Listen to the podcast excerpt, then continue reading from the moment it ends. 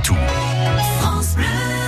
On va parler un peu d'histoire comme tous les matins. Yves Bénard, bien sûr, nous a rejoint avec Patrick Citeau. À l'occasion du centenaire de la fin de la Première Guerre mondiale, les histoires du Poitou, Patrick Citeau, nous font revivre la Grande Guerre côté Poitiers alors que le ravitaillement s'organise. Dès le début de la guerre, la question du ravitaillement se pose. La gare de marchandises de Poitiers devient ainsi une station-magasin.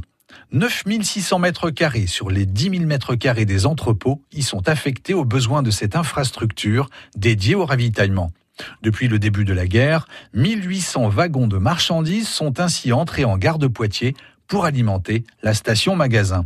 Organisée par l'autorité militaire, elle sert à ravitailler les armées sur le front.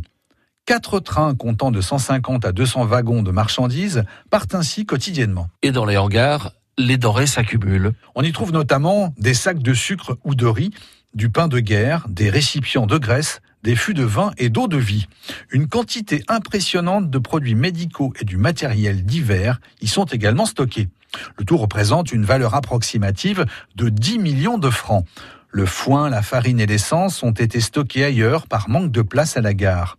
Ces denrées sont ainsi entreposées au sable. Car la priorité reste le ravitaillement des troupes. Seuls 400 mètres carrés de la station magasin sont réservés au commerce local. Les livraisons pour l'armée se font ainsi aux dépens des commerçants et industriels de la ville. Les conséquences économiques se font rapidement ressentir.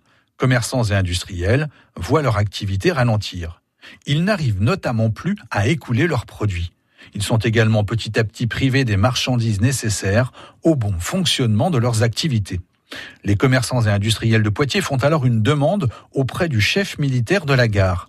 Ils souhaitent que le trafic ferroviaire soit à nouveau libre ou, au minimum, entr'ouvert pour permettre une reprise, au moins partielle, de l'expédition de leurs produits. La réponse de l'autorité militaire est négative. On explique aux acteurs économiques de Poitiers que les besoins de la défense nationale sont prioritaires. Une histoire à retrouver sur francebleu.fr. France Poitou.